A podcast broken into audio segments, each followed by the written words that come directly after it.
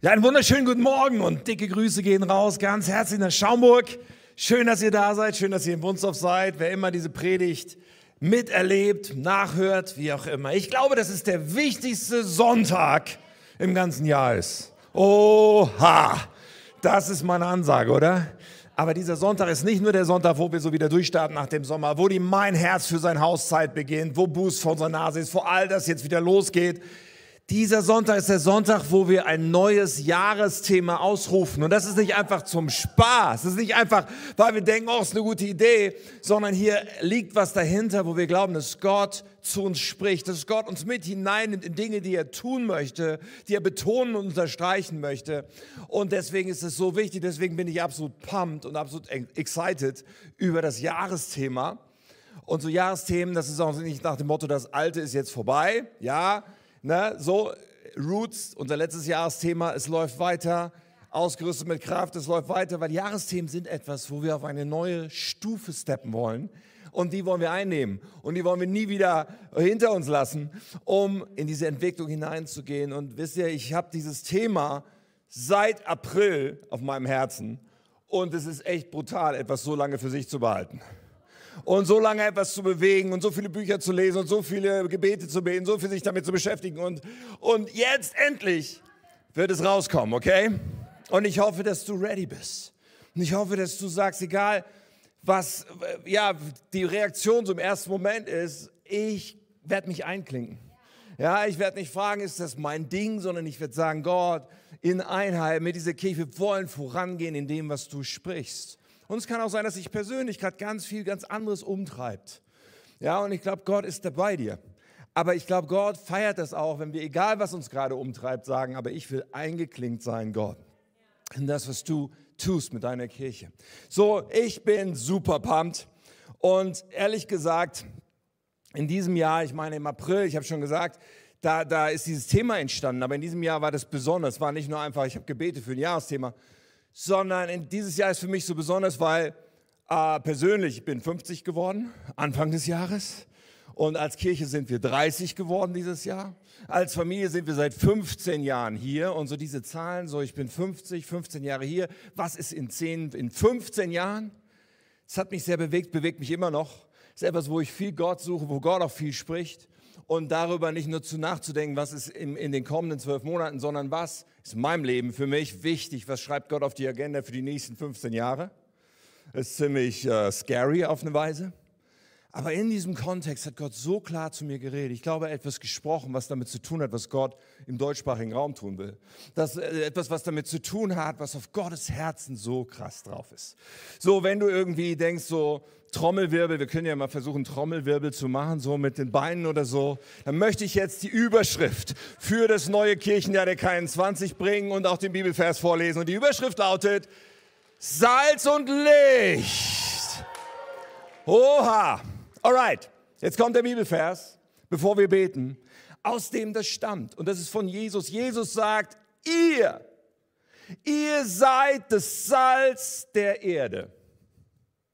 Ihr seid das Licht der Welt, wie eine Stadt auf einem Berg, die in der Nacht hell strahlt, damit alle sehen können.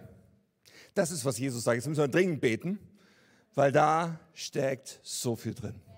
Und himmlischer Vater, oh Herr, rede du zu uns. Zieh du uns an dein Herz, schenk du Offenbarung. Öffne unsere Augen für deinen Herzschlag, für deine Leidenschaft, für all das, was dich bewegt. Und danke, Herr, dass du uns liebst. Und danke, Herr, dass du uns einlädst, immer zum Leben, immer zum Besten. Gott, und wir wollen das alles umarmen, wir wollen das alles erleben. Rede zu uns als Kirche und zu deinen Leuten im ganzen Land.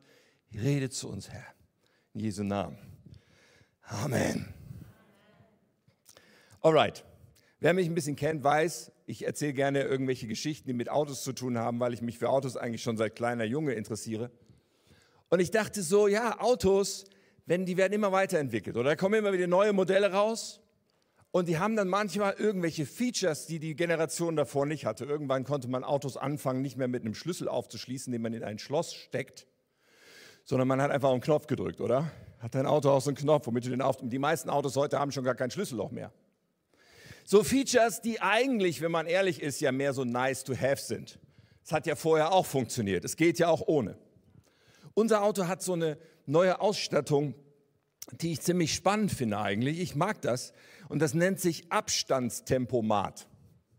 Dieses Auto hat die faszinierende Fähigkeit, wenn man das einschaltet, dass es, wenn man zum Beispiel auf der Autobahn unterwegs ist und eine gewisse Geschwindigkeit einstellt, dass wenn das Auto vor dir langsamer wird, wird dein Auto auch langsamer.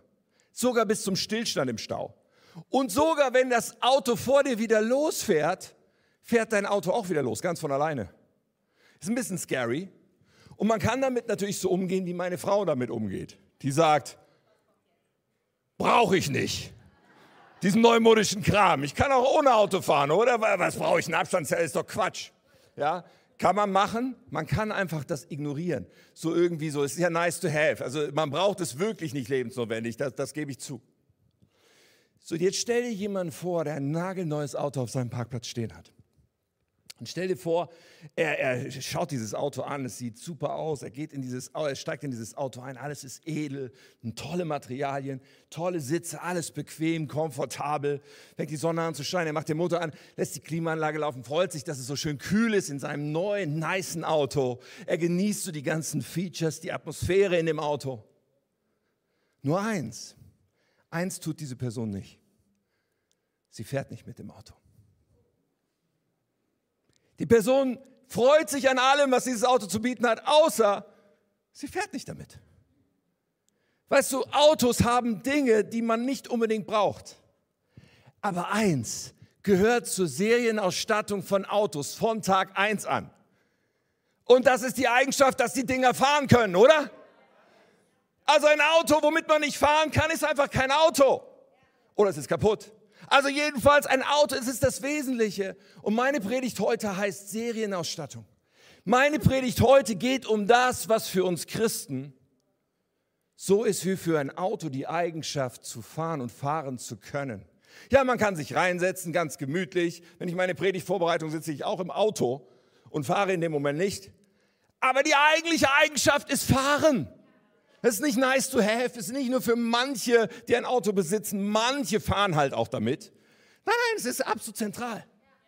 Und Salz und Licht, unser Jahresthema, hat genau damit zu tun, dass es um etwas geht, was zur Grundausstattung, zur Serienausstattung jedes Christen gehört, von Anfang an.